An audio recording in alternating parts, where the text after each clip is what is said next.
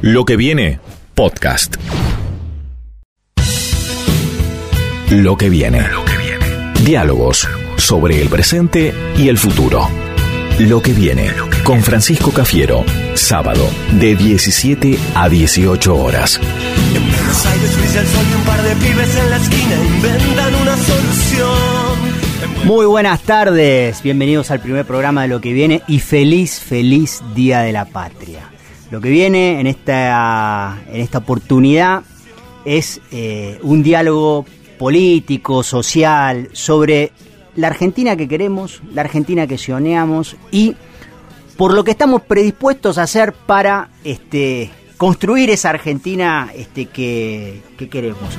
En Buenos Aires casi todo ya ha pasado de generación en generación. Y Buenos Aires come todo lo que encuentra como todo buen narciso, nadie como yo. A lo largo de los programas de lo que viene vamos a estar invitando a distintos dirigentes, compañeros, compañeras, amigas de la política, del campo cultural, económico, académico, para precisamente hablar y charlar sobre los problemas que tenemos hoy, sobre los desafíos del presente, pero por sobre todas las cosas, hablar sobre esa Argentina de la que soñamos. Y en eso nos vamos a, a ocupar acá en la cooperativa por la 770. Buenos Aires, Buenos Aires, Buenos Aires para vos. Bueno, para arrancar este primer programa tenemos a un invitado de lujo. José Luis Gioja, diputado nacional, presidente del Partido Justicialista, tres veces gobernador de la provincia de San Juan, senador nacional, diputado provincial por su provincia, fue antes también diputado nacional.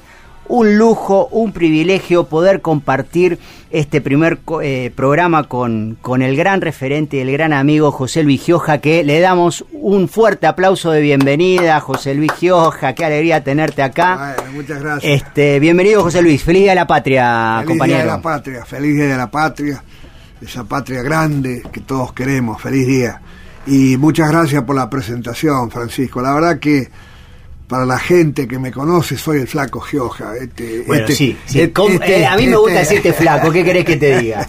Pero bueno, era el- había que presentar. Es que la, es la, a ver, cuando no me dicen flaco me cuesta, ¿viste? no me doy vuelta, no, o no, este, un honor, un honor, este, que me hayas invitado a acompañarte en el primer programa y, y qué lindo poder tener la posibilidad de charlar, este, los temas que nos apasionan por ahí, ¿viste? Que, Seguro. Que, que, que, bueno, que son temas diarios, pero que uno está metido en eso, ¿no? Y que- Seguro.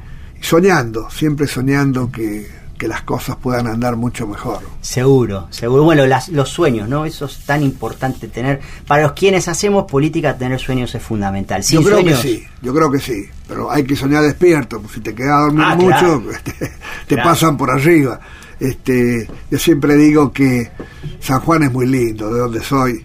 Vos sabés, déjame decirte una cosa. ¿Sabés que conozco todas las provincias de la Argentina menos San Juan? Bueno, no conoce el país, entonces. No, No, evidentemente. No, ¿sabes? La única que me falta conocer. En serio te lo digo, ¿eh? no bueno, estás invitado. No conocer la gracias. provincia, la provincia más linda que tiene la Argentina. Eso es para mí es una verdad que no no Que no se discuto. modifica. Claro, que no se modifica. No, pero muy lindo. Digo que con esto de dormir, vos sabés que los sanjuaninos dormimos la siesta, Ajá. pero pues, tiene una explicación. En verano 40 grados, 41 grados, Insoportable. 30, claro. Y seco, ¿no? Además no hay nadie en la calle seco. ¿no? Las lagartijas andan con un paraguas, con un, con un parasol. Este, eh, entonces, pero es bueno porque te levantás temprano y te acostás tarde. Ajá. Y fíjate una cosa, el general Perón decía que el que duerme la siesta Amanece. amanece, dos veces. Es bueno, es muy bueno. Qué gran definición del general Perón. Sí, tiene tantas el general Perón que, tienen que ver con el sentido común, ¿no? Sí, a propósito de- de- del general Perón, mirá, pregunta obligatoria, José Luis. Sabemos, y para los que no saben, les cuento a los oyentes que José Luis Gioja es un fanático hincha de Racing. Fanático, fanático. Entonces, mi, pre- mi- mi pregunta es, a ver, ¿qué, qué te hiciste primero? ¿Peronista o hincha de Racing? ¿Cómo, co- contanos esa de... de- esa La cuestión más personal que- tuya. La verdad que lo menos racional en, en el momento que uno decide es el Sí. hincha de Racing. Ajá. ¿Por qué? Porque Racing venía de ser campeón tres veces seguidas, creo que fue 53, 54 y 55. Ajá. Yo ahí tenía cuatro años, cinco años, este, ya me crié en ese ambiente, mis hermanos eran todos de Racing, no podía no ser de Racing, Ajá. este, y bueno, y después Racing nos fue llevando, nos fue llevando, y la verdad que un montón de satisfacciones. El primer título mundial de fútbol en la Argentina lo trae Sí, claro. Racing Club. Todavía estamos mirando el gol de el gol de Cárdenas aquí en, el, en, en Montevideo para, el- para precisamente ese título mundial que le ganamos al Celta en la final, ¿no? Claro. La verdad que este es, lo primero, pero además, ¿sabes por qué? Porque eh, mi viejo, vos sabés que mi viejo era radical. Ah, mira, mira qué Mi dato. viejo- mi viejo era un José Luis. Gioja, presidente del Partido Justicial, peronista, si lo sabe, digo, peronismo y Gioja van de la mano, y tu viejo radical, vení, O sea que mi viejo era radical. Mirá. Mi viejo era radical y este teníamos algunas discusiones, viste, por ahí, este, pero bueno, este, la sabiduría de, de los mayores siempre hacía que, que este, la cordura este, estuviera presente. Y el viejo era radical porque, bueno, porque los padres de él, qué sé yo, porque porque no había otra cosa, el peronismo no estaba cuando él era joven, Claro. no se adaptó, no, no captó. ¿Y era un radical irigoyenista?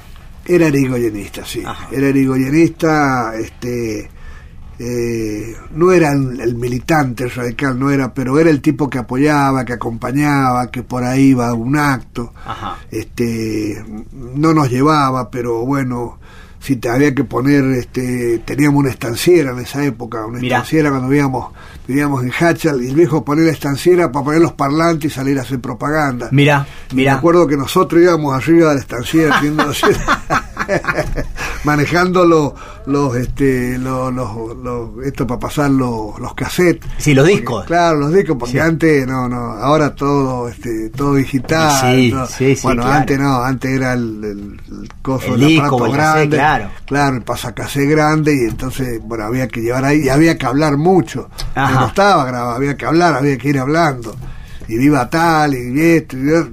Bueno, Bueno, evidentemente de eso aprendiste porque si hay, si, si, si hay una cosa que te caracteriza, José Luis, es que sos un, un gran predicador en la campaña y en las campañas de llegar con mensajes claros, ¿no? Bueno, no, gracias. Yo creo que sí, que sirvió.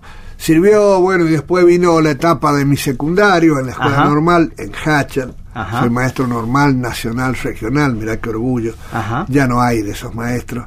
Este, y, y bueno, después vinimos a estudiar a San Juan y bueno, ahí empezó, digamos, mi, mi obsesión por el peronismo, digamos. Mi obsesión, te voy a decir por qué, por, por lo celeste y blanco, por lo nuestro, por, por y creo que el peronismo nació precisamente de las vivencias del pueblo argentino, ¿no? Me parece que Sí. general Perón tomó y por eso es indiscutible, por eso es fácil, por eso se entiende, este y bueno y, y entramos este al, al peronismo y en una época en donde este, los ciclos de gobiernos eh, civiles muy débiles y gobiernos militares fuertes era no yo me acuerdo haber vivido mucho la época de Onganía todo el onganiato este lo, lo vivimos eh, obviamente mal no había ningún tipo de posibilidad de participar eh, hasta el Cordobazo, que me acuerdo que ahí sí ya estábamos eh, participando. Bueno, y obviamente después vino lo institucional, vino el 73, este, el golpe del 76, obviamente que nos afectó, yo era funcionario de, de un gran gobernador como, como fue don Eloy Camus en San Juan. ¿Fuiste Este, funcionario en qué área en el gobierno de San Juan? en vivienda. Vivienda, mirá era- vos. Yo era el interventor del Instituto Provincial de la Mirá vos. Tenía 24 años. ¿Y ya eras ingeniero en ese momento? ¿Ya te habías Me, recibido? había- me recibí ahí. Mirá, Me recibí mirá, ahí. qué interesante. Me obligó a recibirme precisamente don Eloy, si no, no me ponía. ¿no? Mirá, te puso la zanahoria, te doy el, bien, bien. la responsabilidad, pero recibiste, que era, qué lindo. Un gran tipo, un gran vivo, vivísimo, muy, muy bueno. Este y, y bueno, de ahí en más seguimos. El golpe del 76, por supuesto, me hizo pasar una vacación forzada de, de 10 meses casi, eh, por suerte en San Juan. eh, A escondidas. No, no, no, este, adentro. ¿no? Adentro, estuvi- Adentro, estuviste, sí, perdón, perdón, sí, perdón, no sí. entendí esa, esa metáfora. Una vacación vos est- obligada. vos estuviste preso. Sí, sí, yo estuve Fuiste preso preso, político. hasta enero del 77. Mirá vos. Este, la verdad que, bueno, uno, este, al principio creía que iba a salir el otro día, como no tengo nada, este, van a ver y bueno, y me van a largar, largar. Diez Este, meses preso. Sí, sí, complicado, complicado. ¿Sabes qué? ¿Sabes qué podés decir con toda fuerza y no te vas a equivocar? Que el don más preciado que tiene el humano es la, es la libertad. Sí. Es la libertad. Vos sabés que la libertad abuela- de hacer lo que vos quieras. Sí. Porque, porque mira, te cuento qué hicimos cuando, cuando me fue a buscar mi viejo que me dejaban libre, ¿no? Fui a buscar a mi mujer. Mi mujer no sabía porque creía que el que salía era mi otro hermano que estaba también detenido. Llego a mi casa, la busco a mi mujer, mi hijo tenía un año y medio, un año y medio, una cosa así. No, más chico, un año. Había nacido en diciembre del 75, o sea que tenía un año y moneda. Sí. Eh, lo fui a buscar y nos fuimos a comer a la casa de mi vieja, que había hecho unos fideos, que había fideos familia italiana. Sí. Era una delicia. Una delicia, ¿no? ¿Sabes qué hice cuando terminé? Me fui a media cuadra de la plaza, había una heladería, me compré un helado con mi mujer y mi hijo, nos sentamos en la plaza a ver pasar los autos, hermano. Mira. Porque hacía 10 meses que no, No veía autos. Y vos decís, qué estupidez. Pero cuando no lo tenés, este, lo extrañás y ver pasar los autos. Y hacían 40 grados porque era enero. Sí, claro. Era, este, no sé, el 5 o 6 de enero, no me acuerdo qué día de enero. Este, y bueno, esa es la libertad, viste, de hacer lo que vos querás sin afectar a otros, por supuesto, ¿no? Vos sabés que mi abuelo Antonio Cafiero estuvo preso do- en dos oportunidades, en el golpe del 55, en la revolución fusiladora del 55, después con el golpe del 76. Y él siempre decía lo mismo, que la libertad es eso, es lo más preciado que tiene un ser humano. Yo creo que sí, Después totalmente, ¿no? totalmente, totalmente, porque cuando no la tenés, sabes cómo es. Claro, bueno, ¿qué datos José Luis Gioja, habiendo sido preso político durante 10 meses en la... Que un orgullo, la verdad que un orgullo que uno lo puede decir, ¿no? Pero fue duro, fue duro porque porque San Juan es una sociedad, viste, media conservadora. todos Es los- conservadora, ¿no? todos- Tiene- tiene mucho sí, eso, ¿no? Sí, todos los- costó mucho, me costó muchísimo adaptarme, pero bueno, me adapté y que me entendieran nada más, porque vos sabés que a mí en, en mi época de juventud me decían el Tula, yo era el Tula sanjuanino. Porque. A porque ver, ¿cómo porque es eso? claro, porque yo estaba en todos los actos, el que más lío hacía, el que más... este, y después tuve que ser el, el- digamos, el, el creíble, el que para que obviamente nos pudieran votar, ¿no? Y, y, y, este bueno, uno va evolucionando, va, va entendiendo algunas cosas y, y entender la sociedad sanjuanina eh, es todo un, un desafío, ¿no? Y, y lo pudimos hacer, lo pudimos hacer, nos pudimos ganar la confianza de los sanjuaninos, nos eligieron tres veces para, para gobernarlo y tuvimos ahí un, un plebiscito para reformar la constitución y ah, el promedio era 62, 63% de, de los votos, ¿no? La primera elección la ganamos con el 44, creo, 43, 44. Que recordanos, fue en el año En el año se- 2003. 2003 que fuiste electo eh, primera vez gobernador. Ahora, antes de ser electo gobernador, vos fuiste presidente del bloque en diputados, En de senador. senadores, perdón, y este no llegaste a ser presidente provisional del Senado. Sí, sí, sí. ¿Llegaste a ser presidente en algún momento Sí, sí, de la. Argentina? Sí. Te sent- Ah, mirá que estamos... Hay una anécdota muy piola porque Dualde era el presidente. Sí. Y creo que Dualde, este, lo he dicho muchas veces, no lo digo ahora, va a pasar a la historia porque fue un momento muy complicado. Complicadísimo, tocó ¿no? vivir y pacificar y ordenar. Sí. Y este. Dualde se fue a una cumbre, creo que en Davos. Ajá. ¿Te acuerdas que el Fondo Monetario no nos quería ni mirar nosotros? Claro. ¿no? Y, y el pobre Dualde te necesitaba recursos, necesitaba ir. Y se fue como una semana, una cosa así. Y San Juan necesitaba algo que era central, que era reivindicar un proyecto de promoción industrial para que una fábrica, la fábrica de galletita que estaba hecha. La Exacetru, no estoy, no estoy haciendo propaganda porque no existe, no existe esa marca ahora, este, estaba hecha y no funcionaba, y le faltaba un decreto que le tenía que dar X promoción. obviamente que lo hablé con Dualde, me hizo hablar con, con Labaña, que era el ministro, eh, con Aníbal, que también era ministro, y con, con, ay, con Camaño, que era ministra de Trabajo. Ajá, ajá. Bueno, y sacamos una especie, creo que fue de NEU, una cosa así, que yo firmé como presidente. como presidente y llegué a San Juan con el decreto, ¿sabes qué? Bueno, eso valió para para, Qué para empezar a fue muy bueno, la verdad que fue muy bueno, un buen un buen hecho, ¿no? Una buena cosa que que sirvió mucho para para después empezar a construir el 2003, ¿no? Sí, claro. Bueno, ¿y qué fecha hoy, no? Porque fue ese 25 de mayo del, del 2003 que asumió Néstor. Y vos estuviste ahí en la toma de posición, Sí, fuiste un testigo privilegiado. sí. Pero yo le entregué el bastón. ¿Vos le entregaste el bastón? Es decir, eh, el presidente Dualde le entregó la, la banda y vos te acuerdas esa escena de, de Néstor moviendo el bastón para todos lados. Sí, que ¿cómo olvidarlo? bueno, ahí estaba yo al lado mirando y le decía, huevón, agarrá de la punta del otro lado. fue muy, fue muy cómico, muy, muy linda escena, la recuerdo. Este, la verdad que eh, lindo recordarlo, ¿no? Lindo recordarlo y, y lindo alimentarse de esos recuerdos para, para reafirmar convicciones y no aflojar, ¿no? Quédate con nosotros, no te pierdas lo que viene. Sábado, de 17 a 18 horas.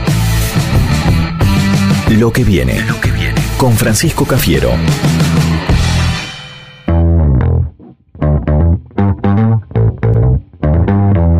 Pues sabés que hay un viejo proverbio chino que dice que para interpretar el presente e intentar adivinar el futuro siempre es bueno ver el espejo de la historia.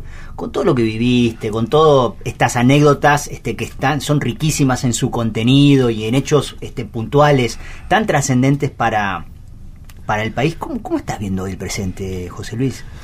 Lo estoy viendo con mucha esperanza, te diría, a partir de lo que pasó el sábado, a partir de... eh, Bueno, te adelantaste de la fórmula, ¿no? Porque te iba a preguntar qué estabas no, haciendo. No, pero yo creo que todo tiene que ver. Mira, yo creo que todo esto empieza cuando ella se da, escribe el libro, Ajá. cuando ella va a la rural y presenta el libro Sí. con un discurso, no te voy a decir innovador, pero con un discurso atrayente, te voy a decir un discurso que vos tenías que escucharlo, que, que verlo, porque era, era muy, muy didáctico y muy en un, en un tono muy familiar, en un tono eh, tuvo que ver con la ida de ella al partido justicialista y lo que nos dijo en el partido. Te iba también a preguntar por eso. Pero eh, algo eh, me fundamental. parece que hay un hilo Ajá. conductor en todo eso, y con la decisión que toma ese sábado a través de las redes, ¿no? Sí. Claro, vos te das cuenta cuando ves el diario el lunes, Sí, sí, sí, pero, claro. pero no podés ir adivinando el porqué Claro. de todo eso. A mí me parece que ella ha ido haciendo este, esta, este hilván, esta, es- y ese hilo conductor nos lleva a lo del sábado, nos lleva a esa fórmula, y nos lleva esa fórmula a mí personalmente a tener muchísima esperanza. Y quiero transmitirla, quiero ser vocero de esa esperanza. Porque, ¿por qué? A ver, por, entrando ya a la fórmula, ¿no? Sí. Que es futuro además. Alberto Porque- Fernández, Cristina Fernández de Kirchner. porque sí. ella, a ver, porque todos decían, no, va a ser ella, va a ser ella, y obviamente se enojaban.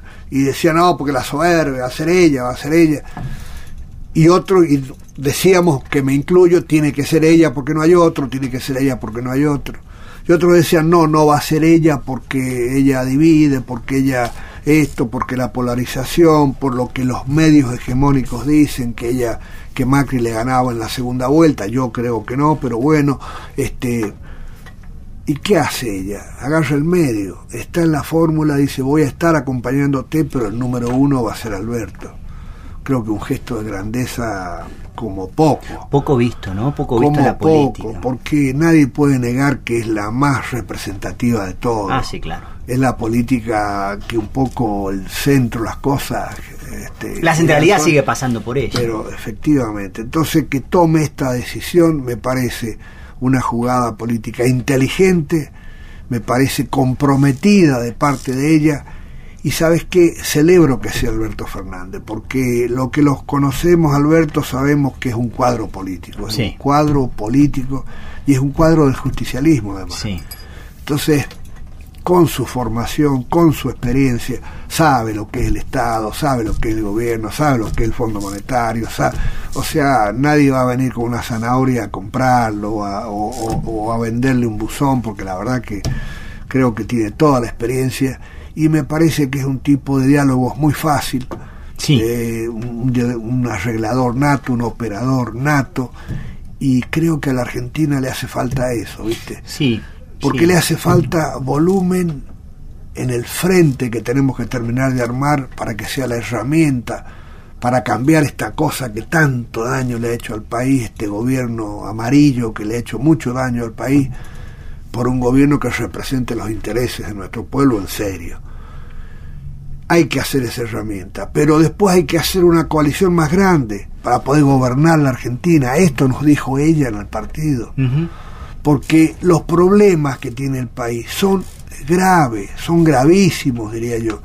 Que miles de familias vivan en la calle, Francisco, no es poca cosa para quienes levantamos una bandera que es la justicia social. Que no alcance al trabajador el sueldo para comer bien, es una tragedia. Y el que no tiene trabajo, que la changa se le vaya cada vez más lejos, que, que no le alcance y que tengan que comer una vez al día o tengan que mandar los chicos al comedor infantil porque no le pueden dar de comer. Es terrible. de vuelta, dieron vuelta todo, de vuelta, de vuelta al 2001. Y me parece que peor, ¿sabes por qué? Porque, a ver, porque estos tipos es el poder en serio. Sí, claro a ver, no son nenes de pecho, hay corporaciones fuertes atrás de esto, que lo instrumentan muy bien a este presidente que tenemos. Entonces, no hay que subestimar, hay que trabajar mucho, hay que generar toda esta esperanza, esta expectativa que te digo, que, que quiero ser vocero, transmitir esto. Y, y sabes qué, decir que porque por ahí se, viste esta locura que se dice que no somos republicanos, que no queremos el poder judicial, estas pavadas que inventan, viste, decir que Alberto es un tipo de derecho, Alberto es un tipo que, que sabe, es un tipo que tiene palabra, porque la verdad que yo la vez que he hablado y he acordado alguna cosa con él y creo que todos pueden decir lo mismo, eh, me parece que va a ser el mejor de los papeles, ¿no? Y ella va a apoyar, y ella va a pechar, y ella va a estar, y ella va este, a, conducir lo que tenga que conducir. Pero esta cosa de que Cámpora de vuelta, tiempos distintos, cosas distintas. Porque mira, te digo, pues yo lo viví, el, el Cámpora del gobierno peruano del poder era porque el general no podía volver. Claro. Entonces había que asustarlos con algo, había que, porque el general tenía que volver, no volvía.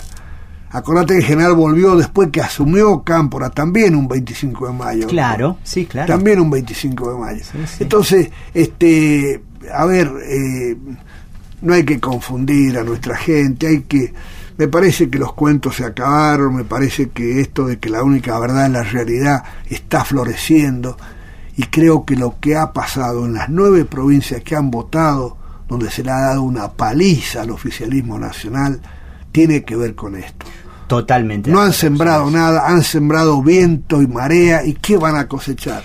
Mirá, en estos, pero claro, a ver, en estos meses, lo cierto, en estos meses, perdón, en estos años de, de Mauricio Macri como presidente, ha crecido la pobreza, ha crecido la indigencia en la ciudad de Buenos Aires, donde hoy estamos situados, ha crecido la gente en situación de calle, el desempleo creció y bajó la clase media, esa clase pujante, laburante, trabajadora de la Argentina y tan, tan decisiva eh, eh, para los acontecimienos este, argentinos que es muy preocupante lo que, lo que está pasando. Pero yo quiero llevarte una reflexión que, que lo pienso en lo más hondo de mi. Lo tengo más, lo más hondo de mis pensamientos. Mira, yo estoy convencido que este gobierno, eh, el de Mauricio Macri, se ha dedicado mucho más a fomentar la grieta que a gobernar. Y la verdad, José Luis, con todo lo que esta descripción que, que, venís haciendo de lo que está pasando en el país, para nosotros, y acá sí ya eh, para los oyentes me identifico también, por supuesto, que como peronista, digo, la única grieta está entre los que comen y los que no comen. la grieta está entre los que llegan a fin de mes y los que no llegan a fin de mes. Los que tienen laburo y los que tienen laburo. ahí tiene que estar la prioridad de la de, y la agenda de trabajo del próximo gobierno, en cómo salir de esa, esa caótica situación. Pero además, ¿sabes qué? La otra grieta, si vos querés, ¿quién la inventa? Durán Barba la inventa. Bueno, claro. El que vive diciendo que hay que hacer alquimia, que hay que hacer sinvergüenzuras para imponer candidatos. El que dice que hay que mentirle a la gente para poder ganar una elección. Macri nos mintió. ¿Te acuerdas del debate con Daniel? Inolvidable ese debate. Pero te acuerdas, Inolvidable. pero ese claro. es Durán Barba diciéndole de si eso, de si eso total, después ganamos y después ya vemos. Y la verdad que la gente se ha dado cuenta de que son mentirosos, claro. pero manejan, Sí, claro. manejan. Y, han- y sabes qué han hecho de perverso? Castigar a la oposición con el desprestigio, castigar a la oposición haciendo cómplice a un sector de la justicia que la manejan Absolutamente. y pasándose por el traste la división de poderes. Entonces, así no, así no se puede, así no van a llegar a ningún lado. Así cuando la gente está solita y va a votar y nadie la aprieta, los deplora, no los vota. Entonces, creo que la tarea nuestra es clarificar todo esto, que democráticamente se vayan el 10 de diciembre y que podamos empezar a construir un país donde la felicidad del pueblo y la grandeza de la patria sean la meta. Estamos con José Luis Gioja en lo que viene, primer programa. Un lujo esta, esta entrevista. Quédense en ahí que ya seguimos en unos minutitos.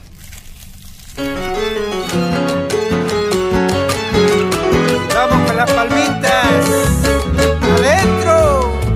Ella no es del monte, esta chacarera se vino de flores escondida en la guantera.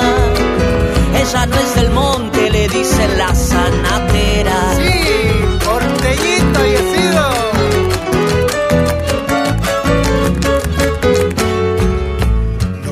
El río ni la vuelta entera, pero ha visto a Papo zapando en una cantera, muy lejos del campo, cerquita de Avellaneda. Cierto es, por la paternal también.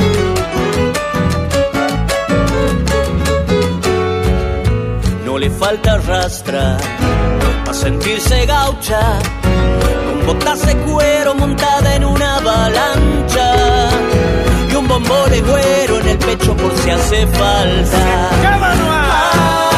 ¡Ay, sanatera! Nadie te espera. Hay solo los gauchos que desconocen la tierra. Y un servidor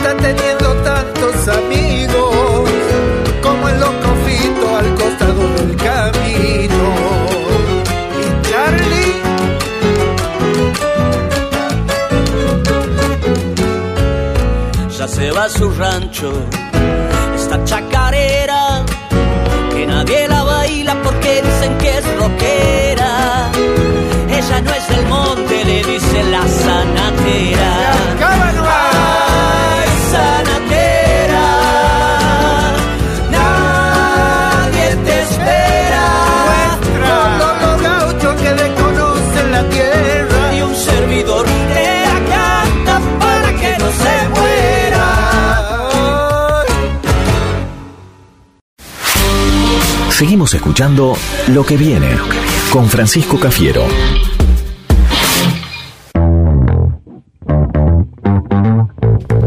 Bueno, acá estamos de vuelta en Lo que viene, en la M770, Radio Cooperativa, con un invitado de lujo, José Luis Gioja. Estamos teniendo una charla fenomenal acá con, con el flaco. Y acabamos de escuchar La Sanatera, un tema de los tipitos y de Peteco Carabajal, un lujazo, este, la canción yo no la conocía, este, acá gracias a la producción por, por este, traer la canción que, que la disfrutamos mucho acá con, con el flaco Gioja. Qué lindo el 25 de mayo escuchar eso. ¿eh? Sí, claro, José Luis. Viene sí. como anillo al dedo. Anillo al dedo. Bueno, las producciones profesional tienen Un acá aplauso un, para ellos. un aplauso ahí que, que se pasaron, que se pasaron. Che, flaco, eh, mira, un tema para empezar a hablar de, los desafíos que vienen y de futuro, ¿no? Construir futuro, que es algo, yo creo que es un asunto fundamental. Déjame decirte una cosa, eh, asumiste el, el rol de ser presidente del Partido Justicialista y te tocaron, te tocó de todo. Eh, intervención del partido, eh, siendo este, el partido más grande, pero a través, después de una derrota como la que nos tocó atravesar la del 15. Y frente a todas las que teníamos en contra, lo sacaste adelante, pudiste lograr una articulación con intendentes, sindicalistas, eh, movimientos sociales, militantes. Hoy el Partido Justicialista tiene más actividad, la sede del PJ Nacional, Mateo 130, tiene más actividad que lo que yo he visto en mis años de militancia este, política. La verdad, José Luis, te felicito, te felicitamos todos los compañeros y las compañeras por haber sacado adelante al, al- al Partido Justicialista. No obstante, quiero a ver qué opinas de esto de cara al futuro. Pero ahí te quiero decir Sí. algo, mira, que además lo pienso y lo digo, no debe haber cosa más difícil en política que tratar de conducir al justicialismo en la derrota. Mira, claro. ¿Por sí. qué? Porque tenemos tanta vocación de poder los Sí. peronistas y está bien que sea Sí. así. Está bien que sea así. Sí. Que por ahí algunos se desvía y les gusta más irse para este lado, para el otro lado, por ahí, porque allá olfatea que hay un poquito de poder, que haya- y, y no respeta, obviamente, lo, digamos, seguir lo institucional. Entonces, eh, complicadísimo, ¿viste? Eh, pero pero bueno, pues, por suerte, por con la ayuda de, lo, de lo que vos decías, intendentes, gobernadores, amigos, este eh, partidos provinciales, el partido de la provincia de Buenos Aires, pudimos superar todas. Y el todas. Partido Justicialista de la Ciudad de Buenos Aires que Nos en tiempos, claro, Víctor Santamaría en tiempos de este En tiempos de veda nos prestaban De veda, la sí, sede, sí, y nos reuníamos en el PJ de Capital Federal para no, eh, digamos, eh, porque si bajábamos los brazos ahí, chau. Claro. Entonces vimos que era de tal torpeza lo que habían hecho, era tan injusto y además no, no había, eh, que nos daba fuerza, digamos, para, para hacer lo que hicimos. Yo me acuerdo cuando convocamos a ese congreso, ¿te acuerdas? Sí, Ese congreso claro, que creó la Comisión de Acción Política, que me parece que fue lo que nos empezó a dar el oxígeno que necesitábamos y nos empezó a dar también la razón política, además de la jurídica, de la legal, porque legalmente no, no correspondía, pero además políticamente, porque empezaron a integrarse sectores que no estaban representados en la conducción anterior. Entonces, es como que fue creciendo, fue creciendo, y me parece que eso hizo que, bueno, hoy este, estemos en condiciones de, de- armar, junto con otros partidos con vigencia nacional, armar este gran frente electoral opositor que tenemos que hacer. ¿no? ¿Y cómo siguen los pasos en relación a eso, José Luis? Porque Bueno. digo, es una agenda, eh, se- está la, la cuestión jurídica, pero está la cuestión política. Digo, y hay ya una, este, una masa crítica predispuesta a ir hacia un gran frente, ¿no? Ahí nos hemos juntado con los presidentes de los distintos partidos, son ocho, nueve, creo, los partidos con, eh, con vigencia nacional, Sí. con este y nos hemos juntado con ellos, con los apoderados de ellos, para ir definiendo, ir buscando, ir solucionando los problemas burocráticos, digamos. Sí. Cosa de tener todo formalmente armado para cuando haya que firmar el acta constitutiva del frente que, que si Dios nos ayuda será en, la- en los próximos días, en las próximas semanas, ¿no? Antes, obviamente, del 22, que es el 22 de junio, estoy hablando, Sí. que es la fecha De presentación de de presentación de, perdón, 12 de junio, que es la fecha De alianzas. de, presentación de frente. Sí, de frente, El 22 claro. de lista. 22 de lista. Pero el 12 hay que presentar los frentes electorales. Claro. Y bueno, el tiempo, viste, te va también correteando. Totalmente. Hay, hay, hay ganas de hacerlo, hay, a ver, hay ganas de unidad. Este, yo, a mí me parece que es muy fuerte eh, el rechazo a este gobierno. Entonces, contundente, esa ¿no? causa, ese tema debe hacer que busquemos la unidad y las diferencias naturales que pueden haber, porque es unidad, no uniformidad Sí, claro. unidad en la diversidad tiene que hacer posible que nos juntemos para ganar la elección y más todavía para poder gobernar el país y sacarlo de esta situación dramática en que está la Argentina. ¿no?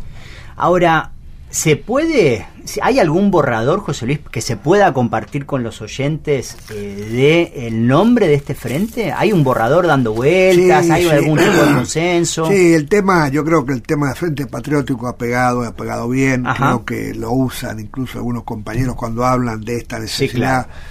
Me parece un nombre bien tocante porque hablar de patria es hablar de todos, es hablar de lo nuestro, es hablar del otro, y cuando decimos patriótico es incluir a todos. Y, y por ahí hay que ponerle algo de unidad nacional o algo, porque no podemos, lo que dice Alberto, ¿no? esto no es el juego de la cincha, ¿no? Claro. Vos tirás de un lado, yo tiro del otro hasta que se corte, no, no Sí, es sí, así. sí, sí, Tenemos que tirar todos para el mismo lado. Y me parece que hablar de unidad nacional este, sirve, creo que sirve y sirve mucho, ¿no? Porque es una meta, sin duda, que habrá que lograr, ¿no? Es muy oportuno, muy oportuno, muy oportuno. Che, y a ver, dos cosas, ¿no? Porque digo, está la, la organización político-partidaria, que no es un tema menor, las instituciones políticas partidarias, y después está lo que vendría a ser este, una organización de gobierno. ¿no? Son dos agendas totalmente distintas. Dos agendas, además, este, urgentes. Por un lado, me da la sensación este, que tanto el PJ como otros partidos en el orden nacional siguen de alguna manera estancados en mecanismos, este, niveles de organización y dimensiones más en el siglo XX que en el siglo XXI. Burocráticas, digamos. Burocráticas, sí. Pero Eh, fíjate, a ver, la idea es, los que constituyen el frente son los partidos con personalidad nacional. Nacional, sí. ¿Está bien? Pero como adherente pueden venir cuanta agrupación con existencia real, política exista, o movimientos sociales que existan, Ajá, porque son adherentes. adherentes. Firman como adherente y firman un compromiso de participación en ese gran frente Sí. que a mí me parece muy piola, muy, muy, muy bien, creo que va a venir muy bien, porque nos da volumen, que es lo que tenemos que mostrar y es lo que necesitamos además. Sí. Y además también de la amplitud, ¿no? Es Pero, decir, acá supuesto. estamos representando realidades Puertas distintas, abiertas, puertas abiertas. este, claro. nada de sectarismo, nada de andar a las escondidas, nada de teléfonos descompuestos, sino este tratando de armar los diálogos más más más grandes que se puedan armar, ¿no? Sí, que para los oyentes digo, ¿no? Porque esto parece, este, no, no, parece algo sencillo, pero en realidad No lo poner es. en marcha No, no todo es. esto, viejo, es un, es. una marea enorme. No lo es porque además cada uno tiene su interés, obviamente, ¿no? Tenemos que aclarar que, y lo reitero siempre, que nosotros estamos armando el Frente Nacional, que después cada distrito, o sea, cada provincia, va a tener que armar su frente provincial, Provincial, a semejanza de claro. este, ¿no? Y los cargos, los únicos cargos que, que discute este Frente Nacional es presidente y vice, porque este gobierno autoritario no ha convocado a legisladores del Parlasur, que sería la otra tarea que tendríamos. Que eso siguen veremos. Eso está reclamado en la justicia. En la justicia, ¿no? claro. Está reclamado en la justicia que esperemos, como fue cuando tachamos de inconstitucional el decreto que le permitía a los argentinos que están en el exterior votar por carta y no estaba claro cómo iba a ser, ¿no? Ahora, ¿no te da la sensación, José Luis, que la República, que el ajuste también llegó a la República y a las instituciones? Digo, este ajuste sí. económico, social. Digo, ¿no, ¿no lo ves que está llegando también ahí?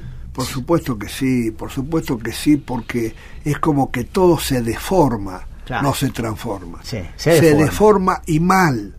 lo quieren simplificar a favor de ellos. No, le metamos así. A ver, no, los, los, los detenidos y las fuerzas de seguridad que custodian este el, el comicio van a votar dos días antes. Sí. ¿Por qué? Para saber el resultado y después lo obviar. ¿Para No. qué? O para meter la mula. en el- ¿Por qué si no hay necesidad? Los detenidos van a estar y los, las fuerzas de seguridad van a estar. ¿Por qué? Este, son cosas este, insólitas. A ver, vamos a eliminar el certificado de escrutinio, el acta de apertura de la, de- del comicio, el acta de cierre del comicio. ¿Por qué, hermano, vas a meter la mula en la, en la elección? ¿Cómo es eso? Y la justicia nos dio la razón. Hay certificados. Ahora estamos discutiendo que yo creo que va a traer cola esto que te digo. Estamos discutiendo porque se eliminó el telegrama. Claro. El telegrama va desde donde vos votaste, desde el centro donde votaste, al centro de cómputo. Sí. Ahora va a ser digitales. Sí. Se Con un por- supuesto software que no sé qué cosa. Ahora imagina, con una empresa que no tiene buenos antecedentes en esto. Sí. Vos imaginate que se equivoquen y salgan a festejar y no sea, ¿viste? Puede haber hasta problemas de seguridad en estos temas. Sí. Entonces hay que ser muy cuidadosos y evitar que quieran algún trasnochado por ahí eh, cambiar la voluntad popular, ¿no? Por eso es muy importante la organización eh, política eh, detrás Las fiscales, las fiscales, eso es fundamental. Además es central, porque Es además es participación. Totalmente. Además es participación y eso sirve mucho. Y fíjate, eh, ese tema de la transmisión le hemos pedido al Ejecutivo que nos, que nos haga demostraciones de cómo va a ser. que no se puede adulterar, ¿no? Que nos muestre el software para ver que no que nadie lo pueda tocar. Lo pueda hubo alguna respuesta? Ninguna, Ninguna. ninguna. Por eso vamos a ir a la justicia, porque la verdad que si no es así... y Ahora, qué triste que todo se tenga que judicializar, ¿no? y bueno, porque no entienden, porque sabes qué, Francisco, mira, yo pienso que cuando no se hace política en serio, se pone autoritario. Ujú. Es decir, como los tipos no, no saben discutir de política, no saben poner argumentos, no saben perderse 10 minutos para, para, para, para hacer política, para Sí. el diálogo, para... Sí. Bueno, se- son autoritarios y deciden lo que deciden.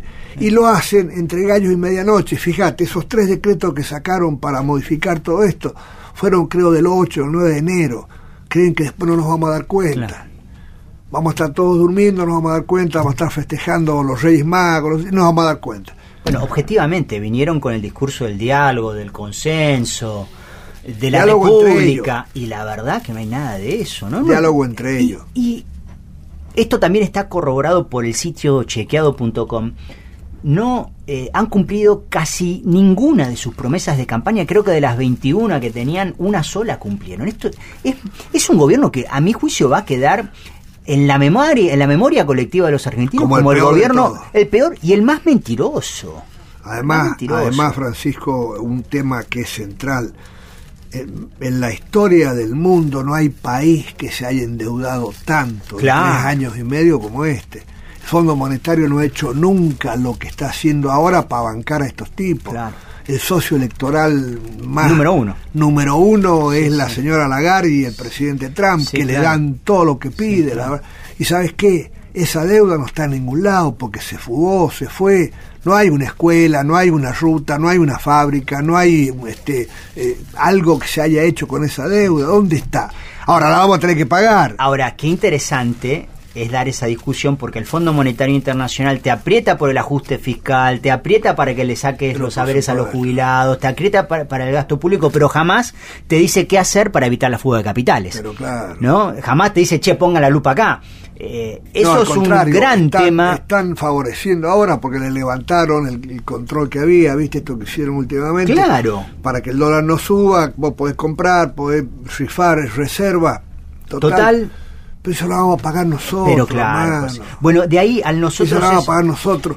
Este, eh, eh, es lamentable porque cuántas cosas se pueden hacer con Mirá. esos recursos, cuántas, cuántas soluciones a, nuestro pueblo se pueden hacer, cuánto desarrollo, cuánto crecimiento se puede hacer. Pero claro, y, y pensar en el futuro es lo que más nos convoca, ¿no? A ver, José Luis, estamos hablando de vuelta con José Luis Gioja, una entrevista, una charla más que entrevista de lujo que nos estamos permitiendo acá en lo que viene. A ver, yo, José Luis, parto de la base de que para mí peronismo y futuro tienen que ir de la mano. Por supuesto que sí. Tienen que ir de la mano. Y yo tengo sí. mi razón por qué decir esto, porque, a ver, yo creo en la planificación. Y creo que el futuro no es una cosa al azar, que está por ahí, que según por dónde va el viento uno lo agarra, sino que el futuro se construye planificando, debatiendo, concertando, hablando, juntando a las realidades concretas este, de este, el, el- el aparato productivo, la capacidad instalada, la economía, lo social, los sindicatos, lo académico, es decir, Los partidos políticos, es decir, esa para mí es una gran agenda de debate, consenso de cara al futuro. Ahora, ¿Cómo te imaginas con este frente este interno de deuda, de hambre, porque vuelve a haber hambre en el tapete de las prioridades de muchísima gente en la Argentina, eh, con un frente externo complejísimo, este, de muchas tensiones eh, eh, en el mundo? ¿Cómo, ¿Cómo te imaginas, es decir, la variable externa y la variable local en una agenda de futuro de un gobierno peronista? Yo ¿Cómo te creo, imaginas que, eso? yo creo que hay que mirar la deuda interna rápidamente, rápidamente. Hay que terminar con los privilegios rápidamente. No puede haber más el sistema de tarifas que hoy hay, tarifas dolarizadas para los amigos. Es Tarifas dolarizadas para los amigos, combustible dolarizado para los amigos, y, sa- Francisco. y salarios en y pesos. salarios todos en pesos, pero imposible. No puede haber más esta timba financiera del 71-72% de tasa de interés para que no suba el dólar y el dólar sube y se lo llevan y, y la producción va para atrás. ¿Cuántas pymes quedaron en el camino? ¿Cuántos puestos de trabajo quedaron en el camino? A ver, hay que reconstruir todo esto. Si no producimos y no generamos divisas, ¿cómo vamos a pagar? No. Néstor decía que los muertos no pagan. No, y la verdad que así. Y no vamos a entregar, porque no se puede entregar vaca muerta en- como parte de pago de la deuda. Sería una atrocidad. A no ser que estos estén pensando en eso, ¿viste? La verdad que no puede ser. Entonces, a mí me parece que eh, la planificación que vos decís es central. Y sabes que yo nunca digo suerte, siempre digo éxito. Porque la suerte va y viene, el éxito vos lo vas construyendo. y, El me éxito, parece, eh. y me parece que hay que ir construyendo todo esto, hay que irlo construyendo con mucho esfuerzo, con sacrificios tal vez, y ahí también la importancia de la presencia de Cristina, porque, porque, es, que- porque es representativa, tiene autoridad para pedir un esfuercito más a determinados sectores. ¿Te das cuenta? Y, con un Alberto operando y trabajando y, y- y decidiendo. A mí me parece que, que estamos en las mejores condiciones de, de poder proponer una salida y una solución a los problemas urgentes de los argentinos, Sí. que tienen mucho que ver con lo que vos decías. Hoy justicia social no existe. Hoy esa bandera está, está pisoteada y esa hay que levantarla rápido, ¿viste? Sí, pareciera que, que el valor de la justicia social para el gobierno tiene más que ver con la beneficencia. No, Eh, Han crecido los planes Como sociales. decía Evita, las señoras gordas que este, para quedar tranquila con su conciencia te donan un cachito. Claro. Así no es. Eso Así no. es. Solidaridad social, decía Evita, y eso es ayuda social, eso es, es muy distinto a- a esa caridad malentendida, ¿viste? Esa cosa de te miro así de arriba y te doy 10 pesos para que... No, así no es, de ninguna manera. Sin dudas, sin dudas que nuestro el próximo gobierno va a tener que tener una gran sensibilidad porque los problemas que tiene que afrontar de la deuda exter- de la deuda interna el gobierno que viene van a ser este tremendo. José Luis, vamos a ir cerrando este primer programa de los cuales del cual estoy profundamente agradecido que hayas este, venido acá No, el la agradecido soy yo, Francisco, por la confianza y por permitirme que sí, decir estas cosas libremente. La verdad que los que hacemos política desde siempre es muy piola este, poder decir estas cosas, ¿viste? Porque, porque además esto que te decía, tengamos esperanza que, que con esta fórmula, con, con esta propuesta democrática que estamos haciendo, los problemas del país se van a ir solucionando. Dejemos de mirar tanto esa, ese aparatito que tenemos que nos mete en la cabeza todos los días cosas que no son, que la televisión. Digo, en los noticieros y demás, veamos televisión, todo Sí, lo que sí, quieran, sí, pero, me parece que ya no va más la posverdad, ya no va más la mentira. Ha llegado la hora de la verdad en serio. Y la verdad en serio es que necesitamos un gobierno transformador que venga a reivindicar los derechos de los trabajadores, los derechos de los jubilados y que venga, por supuesto, a empezar a poner de pie a la Argentina. ¿no? Totalmente, totalmente José Luis, este, y poner de pie a la Argentina tiene que ser este, ese compromiso patriótico que, que el conjunto tiene que asumir, que, que proponer una agenda de futuro tiene que ser este el, el- decir, el futuro tiene que también ser pensar, eh, eh, pens- tiene que ser pensado como una política de Estado. Y en esto, bueno, agradecerte enormemente en este Día de la Patria que, que te hayas acercado acá a las 7.70, a la radio cooperativa, para, para charlar con nosotros en este primer programa de lo que viene, ayudarnos a pensar este, cuál es el futuro, cuáles son los desafíos de la Argentina por delante. Y así, en este Día de Patria, José Luis, nos vamos a despedir agradeciéndole eh, a la producción a María Eugenia Rosigallo, a Víctor Santamaría y al presidente de Radio Cooperativa Martín Signa por este hacer que esto eh, ocurra y a todo el equipo de producción este que está acá con, con nosotros. Este José Luis eh, simplemente eh, desearte, decirte este, gracias nuevamente y compartir con vos y con todos los oyentes algo que Antonio Cafiero siempre decía que el que sueña solo, solo sueña, pero el que sueña junto con otros hace la Así historia. es, así es. Bueno, a todos los que nombraste un abrazo grandote, a vos también, este Francisco, y a todos mucho éxito. Sigamos construyendo el éxito que es lo que necesitamos. Me quedo con esa definición tuya, en vez de suerte, digamos éxito y construyamos éxitos. Muchas gracias y nos vemos el próximo sábado de 17 a 18 horas acá en la 770. Eh, y antes de que me olvide también, lo pueden seguir a este programa, pueden seguir este y los próximos programas en radiocooperativa.com.ar. Muchísimas gracias, feliz Día de la Patria para todos, nos despedimos con lo que viene.